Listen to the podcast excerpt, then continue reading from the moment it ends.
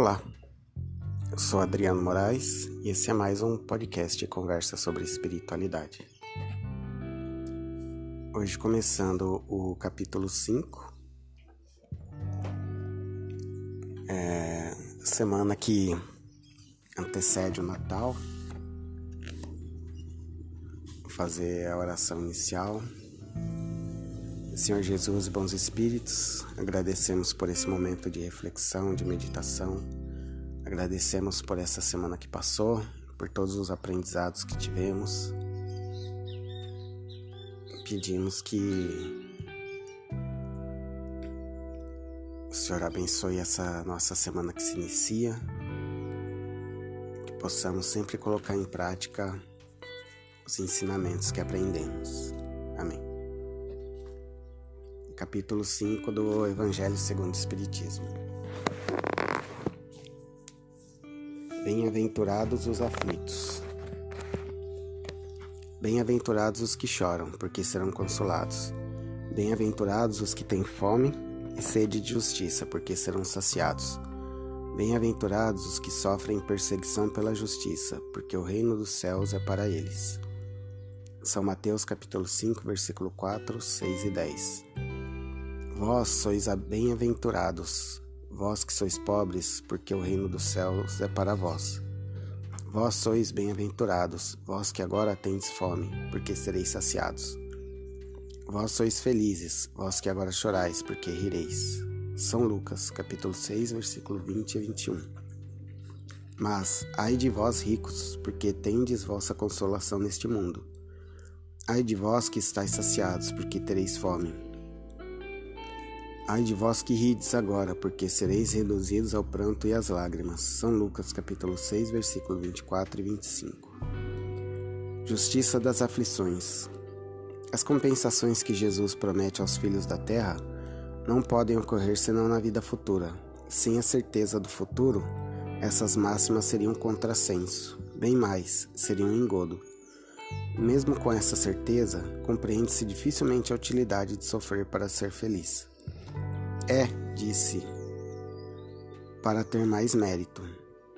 Mas então pergunta-se: por que uns sofrem mais que os outros? Por que uns nascem na miséria e outros na opulência, sem nada terem feito para justificar essa posição? Porque para uns nada dá certo, enquanto que para outros tudo parece sorrir. Mas o que se compreende menos ainda é ver os bens e os males tão desigualmente repartidos entre o vício e a virtude ver os homens virtuosos sofrerem ao lado dos maus que prosperam.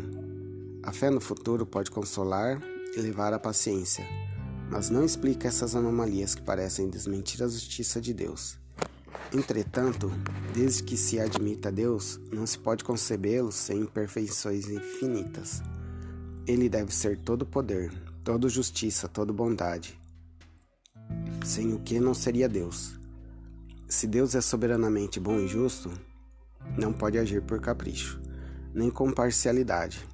As vicissitudes da vida têm, pois, uma causa, e, uma vez que Deus é justo, essa causa deve ser justa. Eis do que cada um deve compenetrar-se bem. Deus colocou os homens sobre o caminho dessa causa pelos ensinamentos de Jesus, e, hoje, julgando-os bastante maduros para compreendê-la, a revelou pelo Espiritismo, quer, quer dizer, pela voz dos Espíritos.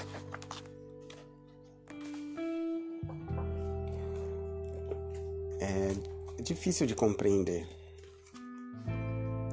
A gente sempre quer julgar por que, que a gente sofre e, e quem faz mal é, se dá bem. E Mas é preciso questionar bem, porque. É, ah, por que, que eu não tenho oportunidade? Por que, que o outro caiu todo na mão? É, aí já é uma. Também. Aí já tem a questão de. De olhar para dentro de si, né? O que, que acontece?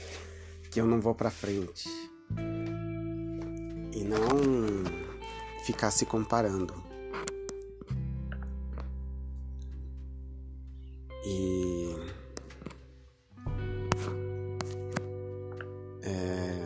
Que nem, por exemplo, ah, por que, que eu não passo em concurso e a outra pessoa passa? Ou por que, que a outra pessoa, a gente faz o mesmo trabalho e ele ganha mais do que eu?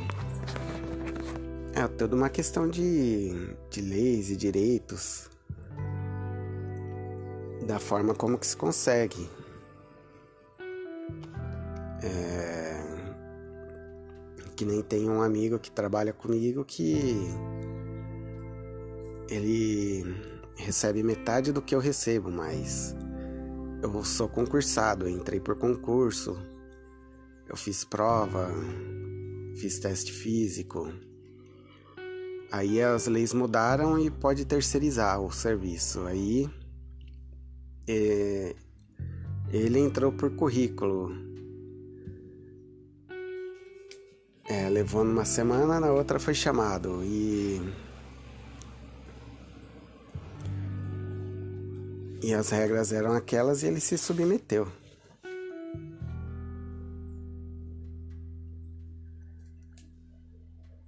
Então, é, é preciso ter um esforço para para conseguir também. Não é só olhar para o sofrimento e, e reclamar. É, eu acho que é aquilo, o sol, o sol e a chuva nascem para todos.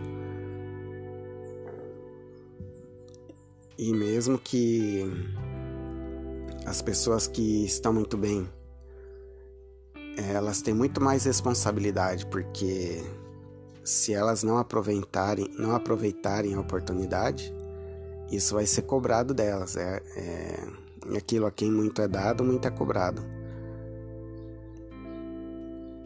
É, muitas oportunidades de estudar, ah, porque não aproveitou, porque não aproveitou para ajudar mais.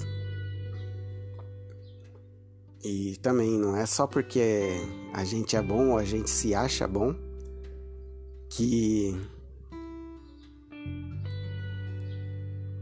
é, que a gente vai receber coisas boas. Não é só porque a gente é bom que o mundo vai ser bom com a gente. Então, se perguntar, será que eu tô sendo bom mesmo? Será que eu tô aproveitando as oportunidades de fazer o bem?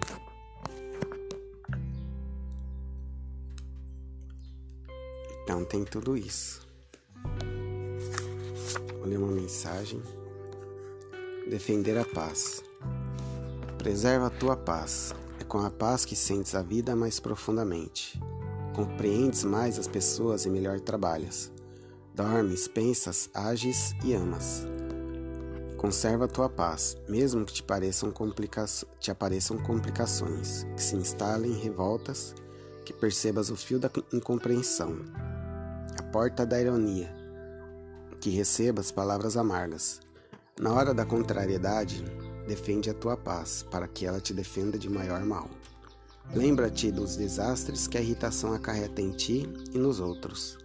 Arruinar o presente, comprometer o futuro e ceifar, e ceifar esperanças. A paz que proteges é a que te dá proteção.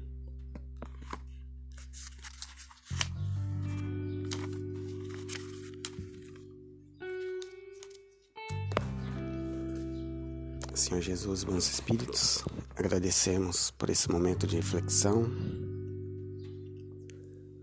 que possamos utilizar esse aprendizado durante essa semana, durante esse final de ano que está se aproximando e no início do próximo. Possamos ocupar nossa mente com estudos, com trabalhos, sempre procurando o bem e não dando espaço para o mal.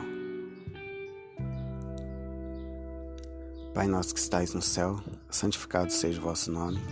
Venha a nós o vosso reino, seja feita a vossa vontade, assim na terra como no céu. Pão nosso de cada dia nos dai hoje, perdoai as nossas ofensas, assim como nós perdoamos a quem nos tem ofendido. E não os deixeis cair em tentação, mas livrai-nos do mal. Amém. Uma boa semana a todos.